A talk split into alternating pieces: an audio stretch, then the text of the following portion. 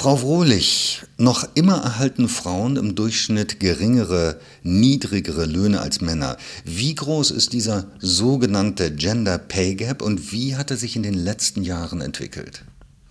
Der Gender Pay Gap beträgt nach äh, Berechnungen des Statistischen Bundesamtes im Durchschnitt 21 Prozent. Er ist in den letzten paar Jahren konstant geblieben. Er ist aber nicht für alle Gruppen gleich hoch. Insbesondere für jüngere Beschäftigte, also für Personen bis zu 30 Jahren, ist er geringer, vergleichsweise gering. In dieser Altersgruppe beträgt er nur 9 Prozent. Wie ist es denn zu erklären, dass bei den jungen Frauen die Lohnlücke gegenüber den Männern geringer ist? Ja, das ist tatsächlich ein sehr interessantes Muster, das wir da beobachten, wie sich eben dieser Gender Pay Gap im Lebenszyklus so entwickelt. Wir beobachten das eben bis zum Alter von 30 Jahren, also ungefähr bis zum durchschnittlichen Alter bei Geburt des ersten Kindes in Deutschland dass hier die Karrieren auch sich von Frauen und Männern nicht sehr stark unterscheiden und sich auch die Bruttostundenlöhne nicht sehr stark unterscheiden. Die großen Unterschiede beginnen, wenn das erste Kind geboren wird. Dann haben eben Frauen viel, viel häufiger und viel längere Erwerbsunterbrechungen, familienbedingte Erwerbsunterbrechungen und sie haben dann viel häufigere Episoden von Teilzeit. Das haben Männer nicht. Das führt dazu, dass bei Frauen im Durchschnitt ab 30 Jahren so gut wie kein Lohnwachstum mehr zu beobachten ist, während äh, bei Männern die Löhne noch bis weit in die zweite Hälfte der 40er Jahre stark ansteigen. Frau Frohlich, das DIW Berlin hat auch die Erwartungen für die Lohnentwicklung untersucht. Inwieweit steht diese Lohnerwartung im Zusammenhang mit dem Gender Pay Gap, also der Lohnlücke zwischen Männern und Frauen?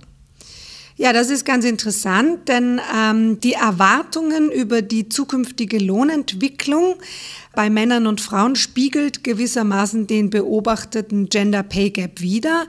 Die Auswertungen haben gezeigt, dass die Frauen ein niedrigeres Lohnwachstum erwarten als Männer. Frau Wohlig, Sie haben auch untersucht, inwieweit Beschäftigte die Löhne für Männer und Frauen bewerten. Zu welchem Ergebnis sind Sie dabei gekommen?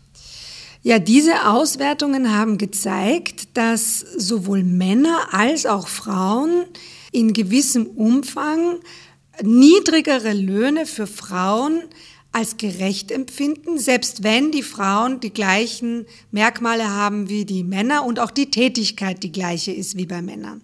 Es ist jetzt aber nicht so gewesen, dass Sie denen beide Löhne vorgelegt haben, sondern diese Untersuchung lief sehr viel subtiler ab, sodass die Befragten gar nicht wussten, was sie da bewerten, oder? Genau, das war ein sogenanntes Survey-Experiment, bei dem eben einer repräsentativen Anzahl von Beschäftigten in Deutschland fiktive Personen vorgelegt wurden. Also es wurden fiktive Personen vorgelegt mit bestimmten Merkmalen wie Alter, Geschlecht, Beruf und so weiter.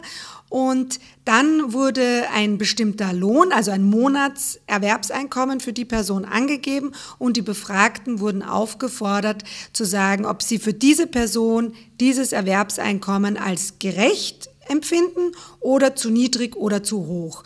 Und es hat sich eben herausgestellt, dass viele Befragte bei fiktiven Frauen mit sonst gleichen Merkmalen eher das Einkommen als zu hoch bewertet haben als bei Männern. Welche Personengruppen sind dann am ehesten dieser doch recht stereotypen Meinung, dass es eben durchaus gerecht wäre, wenn Frauen in einer gleichen oder vergleichbaren Tätigkeit weniger verdienen als Männer?